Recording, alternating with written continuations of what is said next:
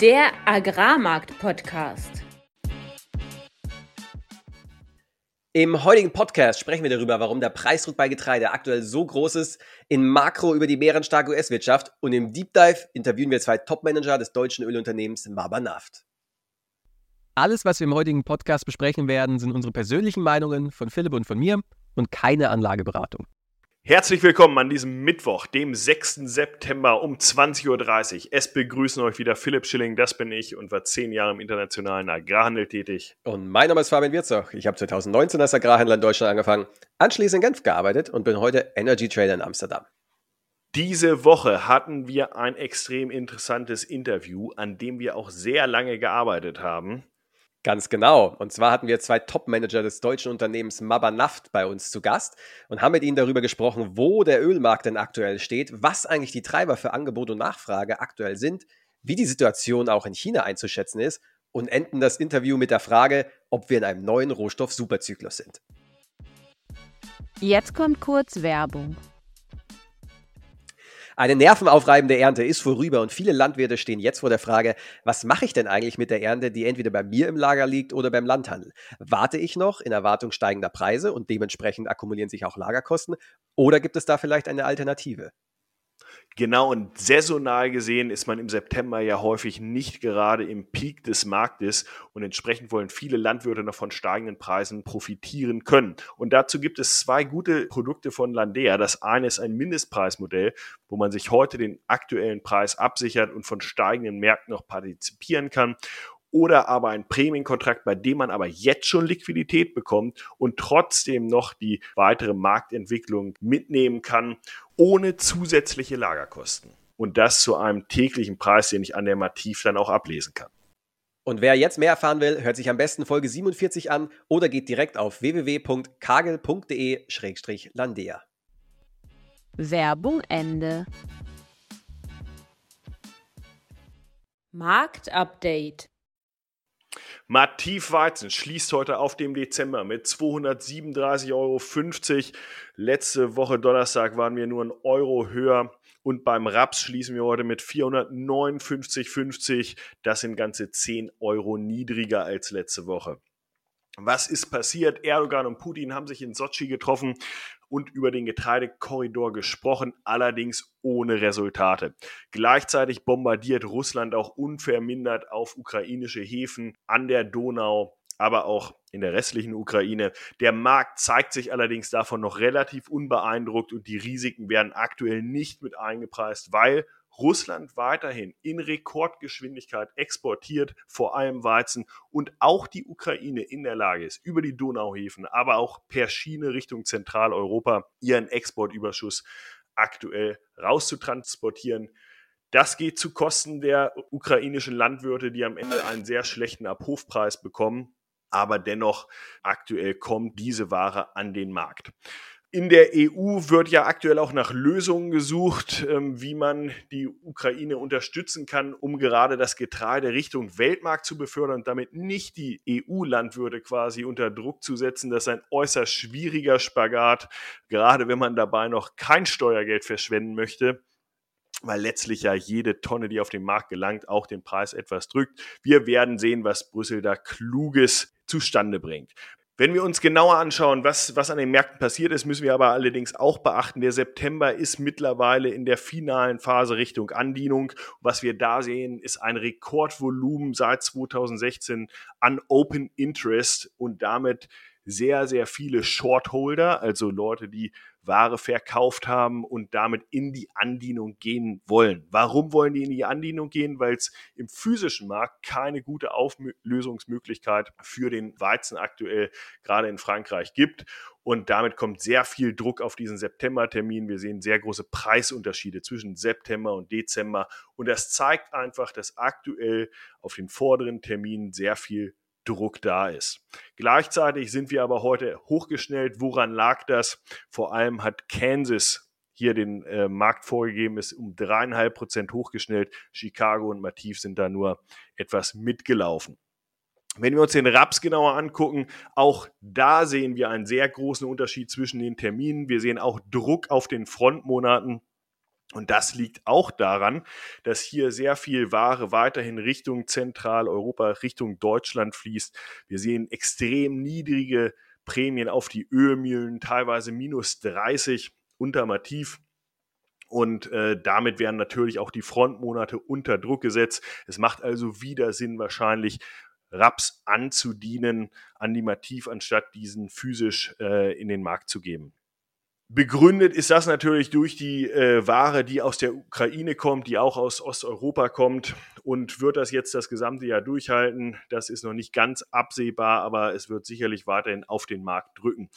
In den USA sehen wir Bewertungen für Mais und Soja aktuell, die runtergehen. Gerade beim Soja war das schon eine Überraschung heute, dass die Good to Excellent, also die sehr guten Bestände, jetzt von 58 Prozent runtergenommen wurden auf 53 Prozent. Ein relativ großer Schritt. Im Schnitt sind wir da normalerweise bei 60 Prozent. Und das ist vor allem in Illinois passiert, also minus 10 Prozent dort. Das hat den Markt etwas überrascht. Soja trotzdem nur ein Prozent hoch. Mais auch etwas schlechter bewertet. Allerdings sind wir hier schon aus der absolut relevanten Ertragsphase oder Wachstumsphase heraus und damit nicht so ein großer Preiseinfluss. Ansonsten sehen wir auf der Nachfrageseite, ähm, wie letzte Woche bereits besprochen, einen relativ großen Ägypten-Tender. Die haben am 1. September dann noch eine halbe Million Tonnen aus Russland gekauft mit 270 Dollar. Wir hatten darüber gesprochen, dass sie zuvor bereits aus Frankreich gekauft hatten und sehen gleichzeitig, und wir haben ja immer China als Zünglein an der Waage gesehen, dass dort weiter stark Niederschläge im Norden passieren. Das heißt, auch daher könnte später noch Nachfrage kommen. Mittlerweile ist der Ölpreis sehr, sehr stark gestiegen, Agrarrohstoffe nicht so stark nachgezogen und das könnte natürlich uns auch in den kommenden Monaten noch weiter begleiten. Diese Punkte und andere diskutieren wir ja im heutigen Interview und damit erstmal zu dir, Fabian. Ja, Hauptauslöser für die steigenden Rohstoffmärkte ist aktuell eindeutig die Makrowelt und da ganz besonders die USA, die weiterhin einfach unaufhaltsam stark sind. Montag war zwar ein Feiertag, Labor Day, äh, das Äquivalent zum Tag der Arbeit in Deutschland, dementsprechend letzte Woche eher langweilig, wenig Handelsaktivität, statistisch gesehen auch die Woche im Jahr mit der geringsten Handelsaktivität. Diese Woche waren die Händler dann wieder zurück und es äh, fing auch erstmal seichte an, bis heute dann der Service PMI rauskam von ISM. ISM, das Institut für Supply Chain Management in den USA, macht eine Umfrage, wie andere Institute auch, unter Managern, die in großen Unternehmen arbeiten. Das ist dann der PMI, der Purchasing Manager Index. Und da kam eben raus, dass nicht so wie in Europa, wo alles immer schwächer, schwächer, schwächer wird, äh, in den USA es weiterhin einfach unglaublich stark sind. Seit sechs Monaten in Folge ist der Service PMI nun im Wachstumsbereich. Sobald Werte über 50 sind, geben Manager in der Umfrage an, dass sie die Aussichten für Unternehmen als positiv bewerten und von wachsenden Aufträgen ausgehen.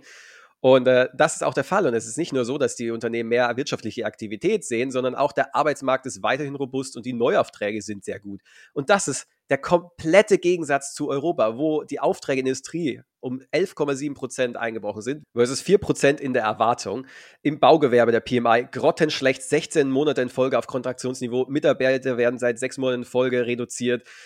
Einzelhandelsumsätze, wenig überraschend, auch mega schlecht, seit zehn Monaten fallen. Die Haushalte allokieren Ausgaben zu Energy und zu hohen Kreditzinsen jetzt natürlich. Die Zinsen sind ja massiv gestiegen und äh, das erodiert dann die Nachfrage nach Gütern, dementsprechend Einzelhandelsumsatz schlecht. Und äh, ja, also und dieses Spiel aus Europa ist weiterhin einfach schwach und verkommt mehr und mehr zum Industriemuseum und die USA einfach immer noch unglaublich stark. Hat dann dafür gesorgt, dass die Aktien erstmal runter sind. Warum das? Das ist äh, etwas komisch, wenn in den USA doch so stark die Wirtschaft ist. Warum gehen die Aktien runter? Naja, die Message von Jay Powell in Jackson Hole war ja, dass die Fed einfach jetzt erstmal abwartet und schaut, je nachdem, wie sich die Wirtschaft entwickelt, werden sie entweder nochmal die Zinsen weiter erhöhen oder sie eben nicht weiter erhöhen oder vielleicht sogar senken. Und starke Wirtschaftszahlen sorgen dann dafür, dass das Inflationspotenzial auch steigt, weil logischerweise, wenn die Leute nach wie vor konsumieren und nachfragen, die Nachfrage also nicht wegbringt, dann ist die Wahrscheinlichkeit, dass Preise steigen, deutlich höher und dementsprechend dann auch die Wahrscheinlichkeit für steigende Zinsen. Und steigende Zinsen sind immer schlecht für Vermögenswerte, dementsprechend Aktien runter. Aber gleichzeitig US-Dollar, logischerweise hochsteigende Zinsen, gleich steigende Anleihezinsen, sorgt dann für Netto-Zuflüsse in die USA, aber dann eben vor allem die Rohstoffe. Und das war Öl, was nach oben gegangen ist, das war Getreide, was nach oben gegangen ist. Nur in den Metallen ist nicht so viel passiert. Das kann jetzt vielleicht an China liegen. Da war es jetzt aber allerdings so, dass die privaten Kaijing Manufacturing PMIs rauskamen, also wieder eine Umfrage unter Einkaufsmanagern aus dem verarbeitenden Gewerbe. Und es gibt in China zwei PMIs, das muss man sich, muss man merken. Einmal die staatlich herausgegebenen und einmal die privat erhobenen. Und die staatlich herausgegebenen berechtigterweise stehen häufig unter dem Verdacht, dass sie nach oben manipuliert sind, damit die Regierung eben sagen kann, hey, wie toll unsere Wirtschaft doch hier läuft. Aber auch die privat erhobenen sind gestiegen. Service niedriger, aber Manufacturing tatsächlich höher. Und das, das kann es vor allem eigentlich nur daran liegen, dass der Wirtschaftsstimulus in China erste Wirkung zeigt, nämlich auf die Stimmung, dass die Unternehmen, Unternehmen sagen, hey, die Kreditzinsen werden, werden gesenkt, die Banken werden verpflichtet, die Kreditkonditionen zu lockern. Dass dann der Konsum irgendwann mal anziehen wird, ist in der Vergangenheit immer passiert und dementsprechend sehen wir eigentlich recht positiv in die Zukunft und dementsprechend kreuzen wir dann auch in der PMI-Umfrage an, dass wir sehr positiv für die, für die kommenden Monate den Wirtschaftsausblick sehen. So, also die Folge von ganzen Woche auf Woche. Aktien sind 1,6% gefallen. Der Euro-Dollar ist auf 1,07 gefallen. Also stärkerer Dollar, schwächerer Euro. Macht absolut Sinn. Stärkere Wirtschaft in den USA, schwächere Wirtschaft in, in Europa. Und Öl 5% auf 87 Dollar pro Barrel hochgegangen. Einmal wegen der amerikanischen Hurricane Season, dann, dass gestern Saudi den Cut, den sie im Juli angefangen haben und dann Monat auf Monat immer weiter äh, fortgeführt haben, jetzt gesagt haben, bis Dezember wollen sie das machen und auch Russland die eine Kürzung von 300.000 Barrel durchgeführt hat. Das hat den einen oder anderen Ölhändler auf dem falschen Fuß erwischt. Und das ist auch das Thema für unser heutiges Interview. Was geht eigentlich im Ölmarkt rein? Und deswegen, without further ado, gehen wir direkt rein ins Interview. Nachgefragt. Unsere heutigen Gäste sind Volker Ebeling und Christoph Luther von Mabanaft. Mabanaft ist ein global agierendes Energiehandelsunternehmen mit deutschen Wurzeln. Das Geschäft erstreckt sich vom Ölvertrieb über Tankstellen, vor allem in Europa, über Schiffskraftstoff für die Großschifffahrt, Ammoniakproduktion beispielsweise in den USA und ganz aktuell auch einem Wasserstoff-Importterminal in Hamburg. Volker Ebeling ist Senior Vice President New Energy, Chemical and Gas bei Mabanaft und Christoph Luther ist Head of Trading, Supply and Optimization. In Verbindung gekommen sind wir über einen gemeinsamen Kontakt bei Hapag Lloyd, die ebenfalls geschäftlich in Verbindung stehen mit Mabanaft. Aber wie wir bereits mit Volker festgestellt haben, haben wir auch eine gemeinsame Verbindung als Händler und Angestellte des Unternehmens Kagel. Deshalb freuen wir uns umso mehr, euch heute hier bei uns begrüßen zu dürfen, um tiefer einzusteigen in die Öl- und Gasmärkte und würden uns freuen, wenn ihr euch und Mabanaf nochmal selbst vorstellen könntet. Ja, gerne. Herzlichen Dank, Philipp. Ähm, ist uns ein Vergnügen und äh, kommen wir später noch drauf. Wir haben natürlich als Energieunternehmen heute auch eine verwachsende und ständig von Bedeutung steigende äh, Schnittstelle zur Agrarwirtschaft und zu äh, Agricultural Commodities. Insofern passt das ganz gut zusammen und wie du schon sagst, Zufall ist so, dass wir dann auch tatsächlich mal ähm, zu unterschiedlichen Zeiten im gleichen Unternehmen gearbeitet haben. Ein Unternehmen, das sowohl im Agrar- als auch im Energiebereich tätig ist. Ähm, mein Name ist Volker Ebling, ich bin seit 2015 bei Mabanaft, habe ähm, eine äh, Karriere im, äh, im Öl- und Gas-Trading zuvor und zunächst auch bei Mappenhaft gehabt, habe in den 80er Jahren mal bei der BP in Hamburg angefangen zu arbeiten und jetzt dann über BP äh, zu Kagel in die Schweiz gezogen. Ähm, zunächst war ich in London, dann in die Schweiz ähm, und äh, da bin ich eigentlich die letzten 20 Jahre geblieben, habe für äh, Sempra gearbeitet, äh, die Royal Bank of Scotland äh, ähm, und JP Morgan ähm, bevor ich 2015 zur Mauerhaft gekommen im Trading und bin ähm, seit äh, zwei, drei Jahren ähm, für in verschiedenen Managementverantwortlichkeiten, heute schwerpunktmäßig äh, neue Energien. Ähm, was das genau heißt, reden wir noch drüber. Ja, auch vielen Dank, dass ich dabei sein darf. Äh, wie gesagt, Christoph Luther wurde schon äh, gesagt. Ich bin äh, mittlerweile 16 Jahre dabei, hauptsächlich bei Mabanaft. Ich habe hier 2006 im Unternehmen angefangen, ähm, eigentlich ausschließlich im Handel seitdem. Das heißt, äh, ich habe äh, einen rein äh, internationalen Handelshintergrund, auch auf verschiedenen Positionen in verschiedenen Märkten gehandelt immer mit äh, Schwerpunkt Öl und in der, äh, äh, im Bereich Öl meistens im Mitteldestillatbereich. Ähm, jetzt seit einigen Jahren leite ich das internationale und das globale Handelsteam. Das erstreckt sich äh, unter anderem über unsere äh, drei Pricing Center. Das ist Singapur, äh, Europa und äh, Amerika. äh, New York und Houston in dem Fall. Hier haben wir Büros und da machen wir den Handel. Gleichzeitig konzentrieren wir uns sehr stark auf unser Kerngeschäft. Ähm, das ist äh, in Deutschland und auch in der UK mit unserem Großhandelssystem. Mittlerweile halt nicht nur fossile Kraftstoffe, sondern die biogenen Kraftstoffe spielen eine große Rolle. Ähm, aktuell natürlich auch ein großes Thema in Verbindung im Agrarbereich. Ähm, insofern sind wir froh, hier auch mal äh, mit euch sprechen zu können zu diesen Themen. Vielen Dank. Ja, dann würde ich sagen, fangen wir doch gleich mal an mit dem Big Picture des Rohölmarkts. Unsere Zuhörer sind ja hauptsächlich oder fast ausschließlich aus dem Agrarbereich, entweder als Landwirte oder als Agrarhändler. Und vielleicht, um auch den einen oder anderen Zuhörer abzuhören, die Frage an euch, wie ist denn die aktuelle Situation angebots-nachfragemäßig am globalen Rohölmarkt? Was sind da vielleicht so die Haupttreibe, die man jetzt im Auge behalten muss? Logischerweise haben wir seit äh, äh, mindestens ähm, der Krise, die wir in der Ukraine sehen, ähm, durch den Angriffskrieg der, äh, Russlands, äh, eine komplett andere Situation in diesen Märkten. Äh, folglich haben wir auch seitdem äh, deutlich steigende Märkte gesehen. Trotzdem müssen wir sagen, dass ähm, der Hauptunterschied vor allen Dingen eine hohe Volatilität ist, denn wir haben seitdem fast alle Preise gesehen. Wir haben allein auf der Kohlensorte brennt, fast 130 Dollar gesehen, aber Preisen heute auch gerade über 88 Dollar. Teilweise waren wir auch darunter wieder, das heißt eine hohe Volatilität. Ähm, stärker, sehr stark getrieben wird das natürlich immer ähm, über das, was sich die OPEC Plus regelmäßig überlegt und dann auch äh, äh, einführt. Im Moment haben wir ähm, einen Cut, der ungefähr ein Prozent der globalen äh, Nachfrage ausmacht. Deswegen haben wir relativ starke Preise im Vergleich zu den ganzen letzten Jahren. Trotzdem muss man sagen, im Vergleich äh, zu der Situation, die wir temporär letztes Jahr haben, sind wir eigentlich noch relativ günstig unterwegs. Vielleicht, wo du das äh, Stichwort Ukraine angestoßen hast, könnt ihr noch mal kurz beschreiben, wie eigentlich diese Ukraine-Krise auf den Ölmarkt wirkte? Also was, was hat das damit gemacht? Weil Ukraine selbst ja dort eine kleinere Rolle spielt, Russland dann die größere. Ja, ähm, also ganz klar, ähm, zunächst erstmal ähm, wissen wir, dass äh, Russland als eine der größten Ölexporteure ähm, von der Europäischen Union, natürlich auch von Amerika, sanktioniert wurde. Sprich, aufgrund der geografischen Lage haben wir oder hat Deutschland, hat Europa in der Vergangenheit viel russisches Öl gekauft und importiert. Das ist nicht mehr möglich. Ähm, daraufhin haben wir natürlich Preisverwerfungen gesehen. Im letzten Jahr hatten wir hier dadurch natürlich auch eine, eine äh, Art Nervosität an den Märkten. Das ist das, was wir hauptsächlich in Preissteigerung und vor allen Dingen auch in der Volatilität gesehen haben.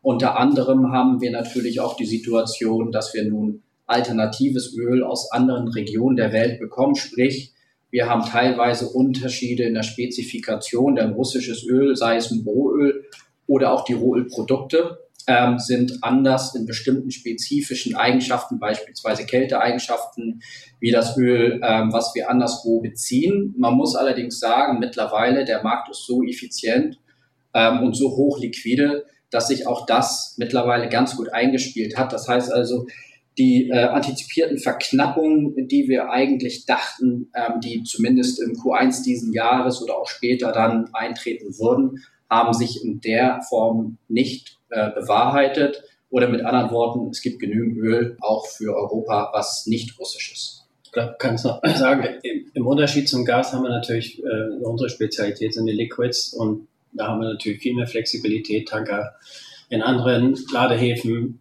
na, alternativ zu beladen. Das ist im Gassystem, nach dem ladungsgebundenen Energiesystem schwieriger, das umzustellen. Insofern konnten wir da reagieren, aber ich sage, die erste Reaktion in der Krise war natürlich Panik, die auch bis zum Verbraucher hin, was dann in der Regel zu einer zusätzlichen Bevorratung äh, führt. Im tertiären Bereich, sprich da, wo der Konsum stattfindet. Äh, jeder, der einen Heizöltank zu Hause hat, hat den auch voll gemacht letztes Jahr. Beim Gas geht das nicht. Ne? Insofern, ähm, und äh, das hat natürlich diese Preise zusätzlich äh, angeheizt. Jetzt haben wir glücklicherweise erlebt, dass äh, die Not nicht so groß gekommen ist, wie man es befürchtet hat. Ähm, vielleicht hat auch ein bisschen der milde Winter dazu beigetragen, wobei ich würde das nicht überbewerten. Äh, und ja, A tritt ein Gewöhnungseffekt ein, die Märkte reagieren ähm, der Ausfall russischer Moleküle wird ausgeglichen global und ja, Jetzt müssen wir, glaube ich, eher aufpassen, dass wir da nicht so eine Complacency entwickeln und sagen, oh, das hat alles gut geklappt, haben wir gar nicht gemerkt. Carry on as usual. Also ich glaube, die Risiken sind nach wie vor groß. Russland ist ein riesiger Energielieferant für unsere Märkte gewesen, steht bis auf weiteres nicht zur Verfügung, ist ein klassischer Short-Haul ähm, Supply, den man ne, mit fünf Tagen, in fünf Tagen geladen kannst du das heute in Nordwesteuropa haben. Jetzt müssen wir vielfach längere Transportwege in Kauf nehmen und damit wird die Reaktionsgeschwindigkeit auf Nachfrageschwankungen und, und auch Produktionsausfälle in der Ölproduktion, in einer Raffinerieproduktion, die lassen sich dann oftmals nicht ganz so flexibel ausgleichen. Also Volatilität hat Christoph schon genannt, ist sicherlich ein, ne, ein bleibender Begleiter für uns. Jetzt sieht man auf Twitter häufig immer Charts von äh, russischen Ölexporten, die suggerieren, dass die Sanktionen gegen Russland eigentlich überhaupt nichts gebracht haben und dann immer mit diesem Argument, hey, Russland exportiert ja immer noch so viel Öl. Ähm, der Ölpreis müsste ja bei uns fallen und am Ende macht sich Indien da so die Tasche voll. Was ist eure Meinung dazu und, und bringen die westlichen Sanktionen gegen russische Ölexporte eigentlich überhaupt irgendwas? In der Summe natürlich. Also der primäre ähm, Wunsch war ja hier, dass man Russland versucht, die Geldhähne zuzudrehen, aber es sind wir haben globale Commodity-Märkte und ähm, es sind nicht alle dabei mit, bei den Sanktionen und insofern finden die Moleküle auch andere Wege, aber das ist der Teil, den wir nicht beeinflussen können. Und, ähm, in unseren konkreten Märkten, in den Märkten, in denen wir aktiv sind, ähm, werden keine russischen Moleküle ähm, gehandelt und ähm, insofern, da haben wir eine Option weniger, aber natürlich ist das so in einem globalen Markt versucht Russland natürlich auch neue Wege zu finden, wenn bei uns die Tür zugemacht wurde. Ja, es ist eigentlich ganz spannend und darauf hatten wir auch, äh, als wir über den Getreidekorridor und die Ukraine gesprochen hatten und da war ja auch viel Diskussion darüber, geht das Getreide jetzt nur nach Europa und was bringt das eigentlich der Welt? Ist ja das Argument auch, naja, das bringt der Welt schon was, weil einfach Getreide dadurch auf dem Markt ist und das natürlich eine Preiswirkung hat. Und äh, ja, ähnlich ist ja letztendlich auch bei einem Commodity wie Öl. Ähm, Mebenev trifft ja äh, oder tritt mit dem Agrargeschäft auch in Kontakt. Inwieweit unterscheidet sich für euch dieser Geschäftsbereich von anderen?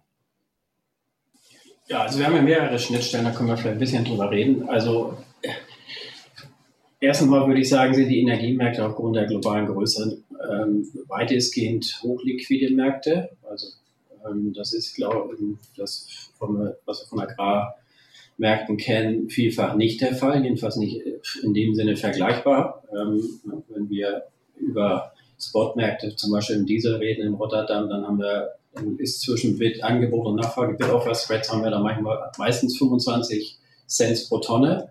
Ähm, dann haben wir die Schnittstelle mit den ähm, Bioprodukten, zum Beispiel am Ethanol oder sowas. Da sehen wir schon, dass da äh, ne, nicht unbedingt in allen Bereichen eine gleich vergleichbare Liquidität vorhanden ist. Ähm, aber Tatsache, die, Schnittstelle, die Schnittmengen werden immer größer. Wir haben immer mehr Biomasse auch in unseren Energieprodukten drin und äh, gerade auch im Bereich der neuen Energien, sprich nachhaltigen Energieträgern, wird natürlich mehr und mehr die Schnittstelle ähm, in andere Commodities größer. Du hast das am Anfang erwähnt, wir bauen gerade eine große Ammoniakproduktionsanlage in Amerika auf. Ammoniak, was gute Energiedichte hat und ähm, als äh, Stickstoff- und Wasserstoffkomponente eben kein Kohlenstoff enthält. Es ist also für uns eine äh, mögliche alternative Energie für bestimmte Sektoren. Der traditionelle Markt für Ammoniak war Dünge, äh, vor allem Düngemittel und äh, Basischemie. Also da entwickeln sich halt neue Märkte. Wir sehen insbesondere beim Ammoniak, dass sich da ein großer potenzieller Energiemarkt neu entwickelt. Ja, und was Volker gerade noch gesagt hatte, was ganz interessant ist, äh, wo wir den Agrimarkt und äh, oder Axensoft als solches und auch den Ölmarkt teilweise jetzt äh, mehr zusammenrücken sehen, ist, dass ähm, unsere Kraftstoffe halt einen immer größeren biogenen Anteil haben. Wie gesagt, ob das jetzt ähm, das Benzin ist, äh, ähm, äh, wo der Ethanolanteil äh, hochgeschraubt werden soll oder auch natürlich unsere Biokraftstoffe im Farm- oder hauptsächlich auf HVO-Bereich. Da treffen wir uns teilweise in den Märkten schon äh, auf der Feedstock-Seite.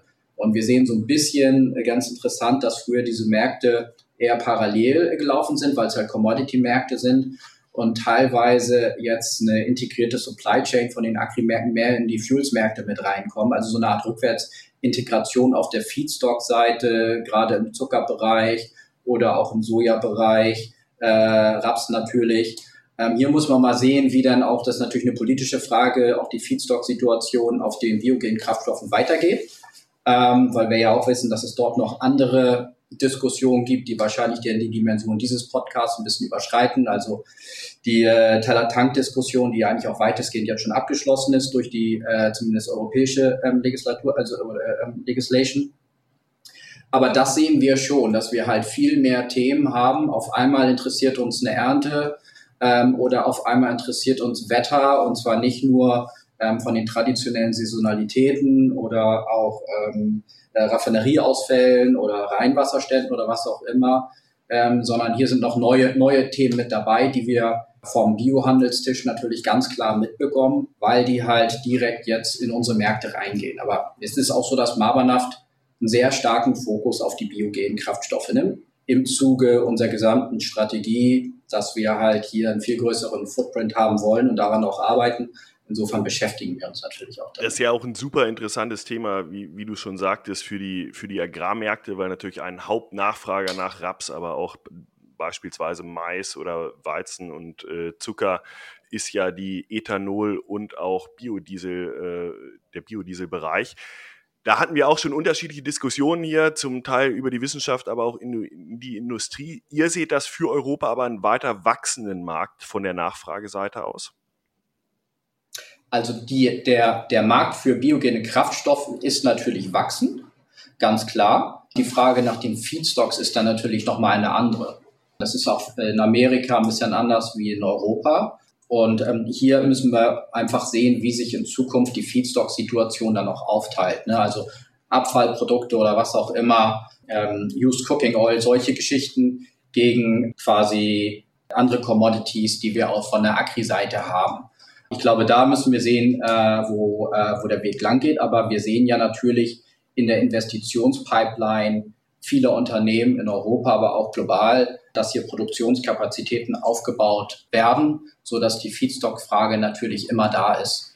Aber eindeutig, und das ist ja, glaube ich, der, der Kern des Themas, ist die Frage, dass wir nachhaltige Biokraftstoffe besser definiert haben, als wir es in der Anfangsphase gemacht haben. Da war Ne? Hauptsache es ist nichts Fossiles und geben wir dann Sonnenblumenöl Also jetzt haben wir ja schon eine sehr ähm, weit fortgeschrittene Debatte über die Nachhaltigkeit ähm, dieser der Biomasse im Energiesektor und auch natürlich eine sehr komplexe Regulatorik. Also insofern, ich glaube, wir werden immer smarter, die Biomasse aus Abfällen zu nutzen und äh, natürlich den veränderten Prioritäten, die wir heute haben, in der, was macht äh, einen guten Energieträger aus, ist halt heute Emissionsfreiheit ganz oben auf der Prioritätenliste. Das war nicht immer so. Ist aber das Grundinteresse im Markt äh, natürlich vorhanden, Biomasse energetisch zu verwerten. Ähm, genauso wie wir halt auch synthetische neue Energieträger aufbauen oder eben in ganz andere, aus anderen, ganz anderen Bereichen wie eben Ammoniak. Ähm, und natürlich äh, erneuerbaren Strom und grünen Wasserstoff ähm, in viele Richtungen uns entwickeln. Aber klar, Biomasse ist das, was wir heute haben, wo wir auch heute Kraftstoffe und Brennstoffe mit äh, herstellen können. Vieles andere ist sozusagen in der Pipeline und wird noch zwei, drei Jahre brauchen, um signifikante Marktanteile zu gewinnen. Also heute ist sicherlich ne, Bio, Biofuels in jeglicher Art und Weise bis hin zum Sustainable Aviation Fuel aus Biomasse äh, schon ein großer Faktor in unseren Märkten. Was ja für Landwirte eine sehr positive Nachricht ist, weil wenn sie Diesel einkaufen müssen und gleichzeitig die Rohstoffe liefern für den Diesel am Ende, wenn es ein Biokraftstoff ist, dann sind sie ja eigentlich optimal gehatcht, was die Kraftstoffeinkäufe geht. Jetzt ist es natürlich heute noch nicht so. Deswegen äh, die Frage jetzt für unsere Zuhörer, wenn ich Landwirt bin und ich sitze auf meinem Hof in der Magdeburger Börde als Beispiel und ich muss Diesel kaufen, was ist denn da eigentlich der Haupttreiber für meinen für mein Diesel? Ist es Rohöl? Wir hatten vor ein paar Jahren die Situation, dass Rohölpreis sich anders entwickelt hat als der Dieselpreis am Ende, was die Frage aufgeworfen hat, ist der Markt eventuell manipuliert? Das wird er wahrscheinlich nicht sein. Deswegen frage ich an euch, was ist denn eigentlich so der Haupttreiber für den Dieselmarkt? Also es ist tatsächlich so, dass wir haben ja eine, äh, eine Ölbörse ähm, in Rotterdam, die eigentlich wird gemessen in Amsterdam, Rotterdam und Antwerpen. Ähm, ähm, es ist ein Warenterminkontrakt, der hochliquide ist. Und das ist tatsächlich eine globale Angebot- und Nachfrage. Das ist ein Dieselvertrag. Er heißt zwar Gasöl, aber mittlerweile ist die Spezifikation Diesel, also auch genau das, was der Landwirt äh, in seinem Tank hat. Und der ist teilweise unabhängig äh, vom Hohl, aber natürlich gibt es da schon eine gewisse Korrelation. Das sieht man schon. Hier werden hauptsächlich die Preise gemacht. Das ist Angebot und Nachfrage im internationalen Markt gemessen, dann aber natürlich am Standpunkt Rotterdam beziehungsweise Aare als solchen. Und dann wird der Landwirt beziehungsweise die Region in Deutschland natürlich noch Frachtkosten, Umschlagskosten und so weiter haben, um dann irgendwo ein Preisniveau in seiner lokalen Region zu bekommen. Gegebenenfalls gibt es lokal dann auch nochmal eine Angebot- und Nachfragesituation, weil dieses internationale Molekül natürlich nochmal an lokalen Raffinerien vorbeifährt, die entweder Stillstand haben, eine Überholung haben oder vielleicht auch eine Überproduktion, die dann vielleicht auch nochmal in den Markt abgeführt wird. Das heißt, da entwickelt sich nochmal ein zweites Angebot- und Nachfrageszenario. Und zwischen diesen beiden Märkten, also international hochliquide, ähm, gemessen an der Börse, und ähm, die Onward-Fracht dann in den jeweiligen Markt neben den saisonalen äh, Gegebenheiten, die es da gibt, also saisonal beispielsweise eine Heizsaison Saison im, im, kalten Winter steht natürlich immer in einer Art Konkurrenz mit einem Dieselpreis, äh, weil es am Ende dasselbe Molekül ist. Anderes Szenario vielleicht extreme Trockenheit, der Rhein hat niedrige äh, Wasserstände, dann gibt es auch hier örtliche Verknappung. Das sind natürlich lokale lokale ähm, ähm, Supply- and Demand-Situationen, die da auch nochmal dazukommen. Aber hier zwischen würde sich dann irgendwo ein Preis bilden, den dann natürlich auch der Landwirt dann äh, in seiner Preiskalkulation sehen wird, ja. Ein zweiter Hauptinputfaktor äh, in der Landwirtschaft neben Energie ist ja Dünger, was sich natürlich auch indirekt wieder aus der Energie ableitet. Ihr habt ja schon berichtet, auch Mabanaft ist in der Ammoniakproduktion tätig, allerdings nicht mit der Richtung Dünger, wenn ich es richtig verstanden habe. Aber könnt ihr da nochmal so ein bisschen den Markt erklären, Ammoniakproduktion, wo, in welche Richtung geht sie und was sind da vielleicht auch die Hauptkostentreiber? Klar, also ich habe das ja schon erläutert, ist im Prinzip das Hauptinteresse eigentlich im Ammoniak begründet sich daraus, dass Ammoniak keinen äh, Kohlenstoff enthält, ähm, zugleich aber eine vernünftige Energiedichte hat und sich als ein alternativer Brenn- und Kraftstoff anbietet. Dazu bauen wir auch neue Kapazitäten auf. Also wir werden jetzt nicht aus dem Düngemittelmarkt sozusagen den Ammoniak entziehen, sodass da die Düngemittel teurer werden und so weiter. Das, ähm, das wird sicherlich in der Aufbauphase eine Auswirkung haben, aber ist eine skalierbare Produktionstechnologie. Herkömmlicher Ammoniak wird aus Erdgas hergestellt. In Zukunft werden wir halt dann auch äh, grünen Ammoniak aus grünem Wasserstoff herstellen. Aus dem Erdgas gewinnt man den Wasserstoff und dann aus der Luft den Stickstoff und macht daraus Ammoniak, vereinfacht ausgesprochen. Und ähm, natürlich ist davon ein großer Teil, in China wird das aus Kohle gemacht, ähm, das ist sicherlich nicht äh, sehr nachhaltig und nicht im, im, im Sinne der Emissionsreduzierung. Ähm, da, wo wir es aus Erdgas machen können, heute haben wir halt auch die Möglichkeit äh, von Carbon Capture. Das heißt, wir können an, im, am Punkt der Produktion bereits dann auch tatsächlich den, den Carbon Footprint erheblich reduzieren, ähm, so dass wir diese Prozesse, herkömmliche, heute würde man das als blaue Produktionsprozesse bezeichnen, die sind heute skalierbar und auch sauber zu machen. Ähm, und dann werden wir in Zukunft natürlich, so wie wir es jetzt äh, über, wo du es täglich im Radio und im Fernsehen hörst, wenn wir in die Wasserstoffwirtschaft übergehen. Dafür brauchen wir aber grünen Wasserstoff und ja, den müssen wir aus erneuerbarem Strom herstellen. Genauso könnte man dann aus dem grünen Wasserstoff wieder grünen Ammoniak herstellen. Davor geschaltet ist dann natürlich Elektrolyse und ähm, das ist eine Technologie, die müssen wir erstmal nochmal großziehen. Also da, das ist nicht ein Wasserhahn aufdrehen und jetzt kommt der grüne Wasserstoff. Da vereinfacht die Politik sehr stark und wir werden auch keine großen Mengen an grünem Wasserstoff nach Deutschland importieren. Auf dem Seewege gibt es da gar keine technische Möglichkeit für. Da wird Ammoniak tatsächlich zum Teil der Lieferkette, sprich in der Form von Ammoniak lässt sich äh, sauberer Wasserstoff transportieren. Ähm, dann kann man es entweder als Ammoniak nutzen. Äh, die großen Zielmärkte, die wir sehen für Ammoniak, sind die Schifffahrt. Das ist ein Markt, der hat, braucht im Jahr fast 300 Millionen Tonnen Diesel ähm, heute. Und wenn wir da den Diesel mit zu einem Teil mit Methanol, zum Teil mit Ammoniak ersetzen können, erreichen wir sehr, sehr viel, können wir auch in relativ schneller Zeit machen. Die Technologie braucht noch zwei, drei Jahre, die Genehmigungsthemen drumherum, aber dann ist Ammoniak ähm, aus meiner Sicht ganz klar ein Lösungsweg für die Schifffahrt ähm, zu einer Zero-Carbon Zukunft. Und der andere Sektor ist im Prinzip auch die Stromerzeugung, denn statt Wasserstoffkraftwerke kann man, könnte man auch Kraftwerke mit Ammoniak betreiben.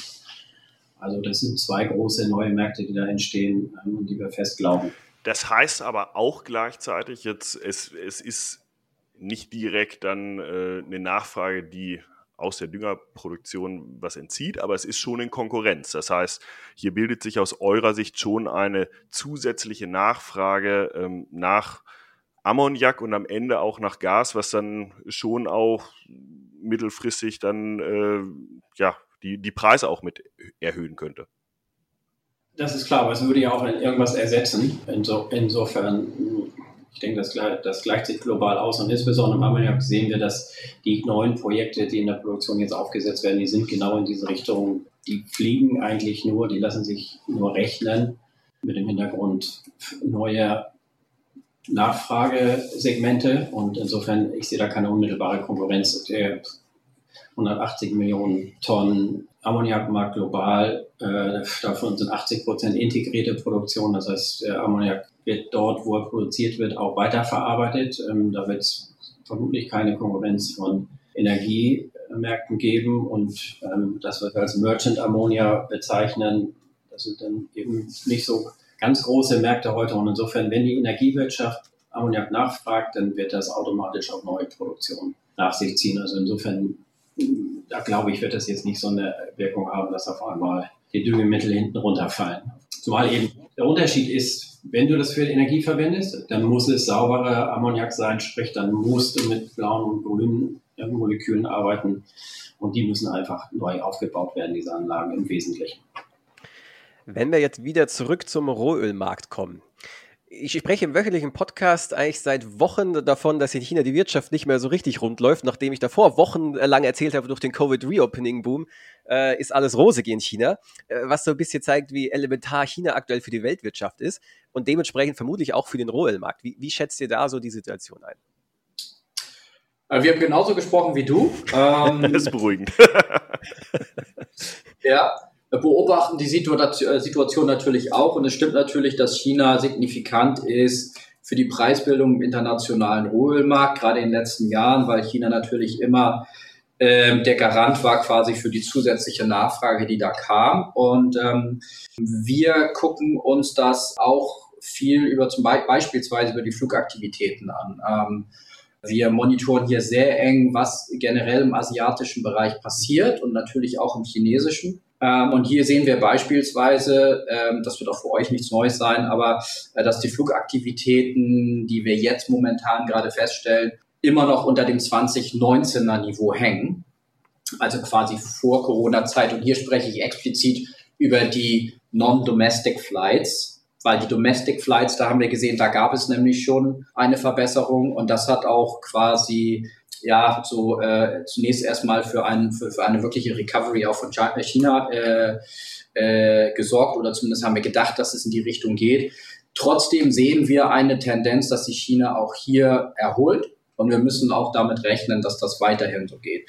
Trotzdem, auf der anderen Seite ist es so, viel Infrastruktur, viel, was in China auch ursprünglich für die zusätzliche Nachfrage an Rohöl äh, gesorgt hat, ist mittlerweile auch schon dort. Also wir müssen sehen, inwiefern quasi dieser unbändige Hunger nach Rohstoffen, unter anderem auch äh, nach Rohöl, jetzt weiter in der Zukunft so sein wird. Also das ist quasi dann der Gegenspieler.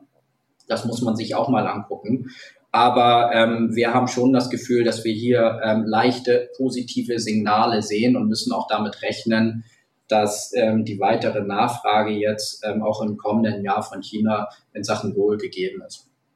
ist ist sicherlich auch ein Faktor, der uns eigentlich im letzten Jahr geholfen hat, dass ähm, China relativ äh, weiter zurück war in der, in der Corona-Krise und die Recovery länger gedauert hat, als alle erwartet haben. Das hat natürlich auch ein bisschen dazu beigetragen, dass man diese Verwerfungen, die aus dem ähm, russischen Krieg ähm, entstanden sind, dass das nicht noch zu größeren Preissprüngen geführt hat.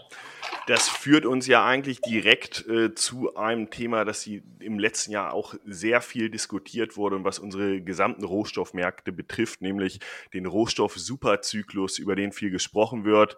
Nochmal kurz für die Hörer, dass die These, dass die Energie- und Rohstoffmärkte in den kommenden Jahren weiter hochgehen sollten, weil es zu geringe Investitionen gerade in den exportierenden Ländern gibt, bei gleichzeitig steigender Nachfrage. Die Nachfrage hatten wir gerade kurz diskutiert. Seht ihr das auch als ernsthaftes Problem und wird uns das nachhaltig zu höheren Preisniveaus auch führen können? Oder ist vielleicht an dem gesamten, an der gesamten These äh, schon ein Haken dran? Also die These ist tatsächlich ja schon ein bisschen älter und ähm, insofern wir haben unter an, wir haben ja in der Vergangenheit schon Preisspikes auch gesehen, beispielsweise im Sommer letzten Jahres äh, teilweise durch ganz andere geopolitische Themen getrieben. Insofern haben wir aber auch immer wieder gesehen, dass diese Preise sich eigentlich auch wieder normalisiert haben, weil äh, entweder die Nachfrage dann nicht so gegeben war oder ähm, wir auch einfach genügend, äh, genügend Angebot in den jeweiligen Märkten hatten. Also insofern, ähm, die, wir sehen es in der Form nicht. Es ist natürlich so, dass das ganze Megaprojekt Energiewende als solches natürlich auch langfristig Auswirkungen auf bestimmte Commodities hat. Ähm, das ist ganz klar. Aber ähm, auf der anderen Seite wird auch, was Volker vorher gesagt hat, das natürlich auch wieder durch was anderes ersetzt. Also insofern, wir äh, können das jetzt aus unseren Beobachtungen oder mit unseren Modellen in Richtung äh, Zukunft nicht unbedingt belegen. Heißt aber nicht, dass wir natürlich die eine, eine, eine international angespannte geopolitische Lage haben. Aber, und, und, und hier werden wir wahrscheinlich auch weiter Volatilität, in den Preisen sehen, hat aber um, nicht unbedingt was mit dieser These ähm, zu tun. So sehen wir das. Aber klar, auf der anderen Seite muss ich auch sagen, ähm, wir haben natürlich auch nicht viele Anreize gesetzt, in unsere Energieinfrastruktur zu investieren, in, in jedem Fall nicht im Öl und Gas. Ähm, und äh, wird ja auch heute ähm, eigentlich von der Politik immer signalisiert, das wollen wir nicht, das muss alles weg. Ähm, da, es muss aber gleichzeitig, wir reden von der Energiewende, das ist ein Übergang, das ist, äh, der wird Jahrzehnte brauchen. Das heißt, wir brauchen, Stand heute brauchen wir eine funktionierende Öl- und Gasproduktion und alles, was dazugehört.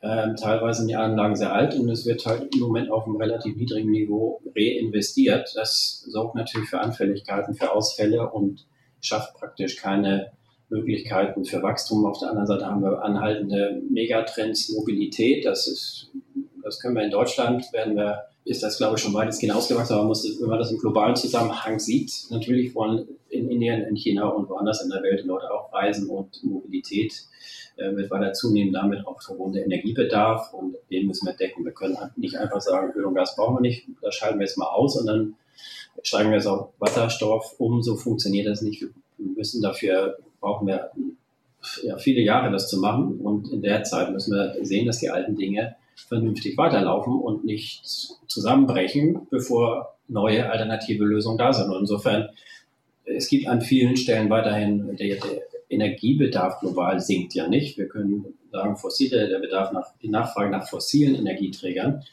geht zurück, insbesondere in unseren ähm, hier Heimatmärkten sichtbar, aber im globalen Zusammenhang ist das keinesfalls so und äh, irgendwie müssen wir diese neue, auch saubere Energie bereitstellen. Dafür ähm, brauchen wir Zeit und äh, weiterhin, abgesehen davon, dass wir auch sehr viel Kapital brauchen. Und insofern dieser Superzyklus hat durchaus eine Relevanz und ähm, das, das kann sehr gut passieren, wenn China jetzt aus der Krise rauskommt, in alte Wachstumsdimensionen zurückkommt, dann werden wir uns, glaube ich, schon noch wirklich umschauen, welche Auswirkungen das hat auf äh, Rohstoffmärkte auf breiter Basis. Das, das bedeutet, hohe Schwankungen sind auf jeden Fall zu erwarten, aber ob das äh, nachhaltig zu höheren Niveaus führt, äh, da ist äh, quasi noch ein Fragezeichen dran. Ja, Jetzt haben viele unserer Zuhörer einen Agrarhintergrund, sind entweder Landwirte oder Agrarhändler und dementsprechend ist es manchmal den Dieseleinkauf nicht so einfach. Jetzt sind viele von denen vielleicht schon eure Kunden, aber falls das nicht der Fall ist, wie können die mit euch in Kontakt treten? Da gibt es viele Wege. Wir sind tatsächlich ähm, sehr präsent auch in, in der Region. Nicht überall, wo Marbanaf drin steckt, steht auch Marbanaf drauf. Ähm, dessen kann man sich natürlich heute uns auch auf der Website orientieren. Also wir haben viele Tochtergesellschaften mit einer regionalen Marke, ähm, aber wir sind in fast allen Sektoren präsent, auch natürlich in der Landwirtschaft, in, in der Schifffahrt, äh, Flugwirtschaft. Wir sind ne, mit Tankstellen und Truckstops in, in Deutschland und darüber hinaus vertreten. Ist eigentlich die, ja, Marbach macht das seit 75 Jahren, Energieträger nach Deutschland zu bringen in der Nachkriegszeit angefangen und das ist immer weiter gewachsen. Heute sind wir der größte unabhängige Importeur und Händler hier in der Region. Ähm, wie gesagt, wir sind da nicht immer als Marke im Marbach präsent, aber im, im Zweifel Website anrufen, fragen. Auch was vielleicht interessant ist, auch ähm, äh, für Landwirte oder auch äh, für jeden, der in seinem Geschäft eine Dekarbonisierung anstrebt, ähm, durch unsere vielfältigen Kontakte, wie gesagt, Webseite, wie auch immer. Wir haben dezentrale Vertriebsabteilung äh, innerhalb Deutschland, ziemlich flächendeckend, kann man Kontakt aufnehmen und auch ähm, ähm, äh, mit uns in Kontakt äh, treten in Sachen Dekarbonisierung. Wir haben Carbon-Team hier sitzen, wir haben Bio-Handelsteam hier sitzen, wir haben selbstverständlich Leute hier, die regional äh, Diesel verkaufen. All das gibt es hier. Also insofern sind wir, glaube ich, gerade äh, für euren Hörerkreis interessanter Ansprechpartner ähm, mit ähm, lokalen Präsenzen, ähm, wo wir jederzeit gerne in Dialog treten. Und ich glaube, gerade auch was die Energiewende und das Umfeld anbelangt, sind viele Leute heute stark verunsichert. Wir haben das beim Gebäudeenergiegesetz gesehen, ähm, was das für Verunsicherung nach sich gezogen hat. Also wir bieten für fast alles auch alternative Lösungen an. Ähm, wie gesagt, wir, da, da gehören erneuerbarer Strom zu, da gehören erneuerbare Kraftstoffe zu, da gehört halt auch das ganze Emissions Management dazu für größere Corporate Clients. Also das ist eigentlich das, wo wir jetzt auch sagen, wir machen das seit 75 Jahren, wir werden neue Produkte haben und unser Anliegen ist, dass wir mit unseren Kunden zusammen durch die Energiewende gehen und das machen, was die brauchen. Ähm, und natürlich dafür auch unser Portfolio weiterentwickeln, dass wir das Angebot haben, das relevant ist für unsere Kunden. Volker und Christoph, vielen Dank für eure tiefgreifenden Einblicke in euer Unternehmen, aber auch in den Energiemarkt, der so hochrelevant aktuell auch für unsere Agrarmärkte sind. Ähm, ich meine, unsere Zuhörer konnten hier viel mitnehmen, viel auch lernen und vielleicht werden sie ja auch demnächst mit euch in Kontakt treten, ähm, was eure Produkte angeht. Entsprechend vielen Dank für dieses Interview. Herzlichen Dank, Philipp. Danke euch auch und Fabian. Tschüss. Wenn euch die heutige Podcast-Folge gefallen hat, dann lasst uns gerne einen Like, einen Kommentar auf Instagram da, teilt die Folge und wenn ihr spannende Interviewgäste habt oder selbst gerne einmal in die Show kommen wollt, dann schreibt uns über Social Media oder an studio.agrarmarktpodcast.de.